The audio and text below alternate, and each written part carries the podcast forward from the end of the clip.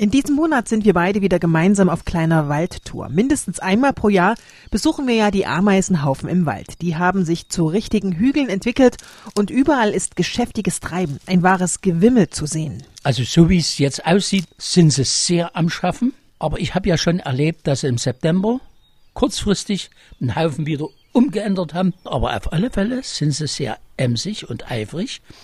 Und da gibt es für den August auch einen schönen Spruch, der nämlich sagt, wenn die erste Augustwoche heiß ist, dann bleibt im Winter der Schnee lange liegen. Ganz schön weit vorausgeschaut. Wir blicken jetzt erst einmal auf das Augustwetter. Wie wird denn nun der neue Monat? Der sieht verhältnismäßig gut aus. Die erste Augustwoche haben wir dann noch ein bisschen Niederschlag, weil ja die vierte Juliwoche wechselhaft war.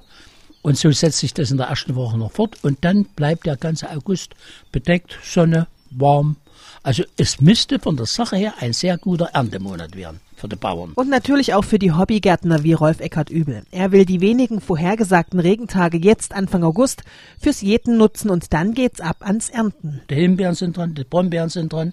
Jetzt kommen ja die ganzen Beeren die Stachelbeeren, die Johannisbeeren. Jetzt geht's mit Ernten los. Das ist noch einmal so. Wir haben Hochsommer. Nicht nur wir, auch die geschäftigen Ameisen hier mitten im Wald von Bad Elster. Rolf Eckert Übel zückt aus seiner Hosentasche eine kleine Broschüre aus dem Jahr 1924. Auch hier steht schon geschrieben, dass die Ameisentätigkeit für Wetterbeobachter ganz wichtig ist. In einer besonderen Weise lassen Ameisen Schlüsse auf das Wetter zu, besonders zum Teil die Kolonien, die Berge bauen, also Ameisenhaufen bauen, verlegen sie ihre emsige Tätigkeit kennbar nach außen, dann wird es auf alle Fälle anderes Wetter werden und zwar langfristig deutet es darauf hin, dass es ein kalter Winter werden kann. Jetzt kommt aber erst einmal ein schöner Sommermonat. Bis zum 23. August dauern ja die Hundstage und denen sagt man ja nach, sie seien die heißesten Tage im Jahr. Und im späten September oder im Oktober besuchen wir dann wieder die Ameisenhaufen, um dann die ersten Prognosen für den Winter zu treffen.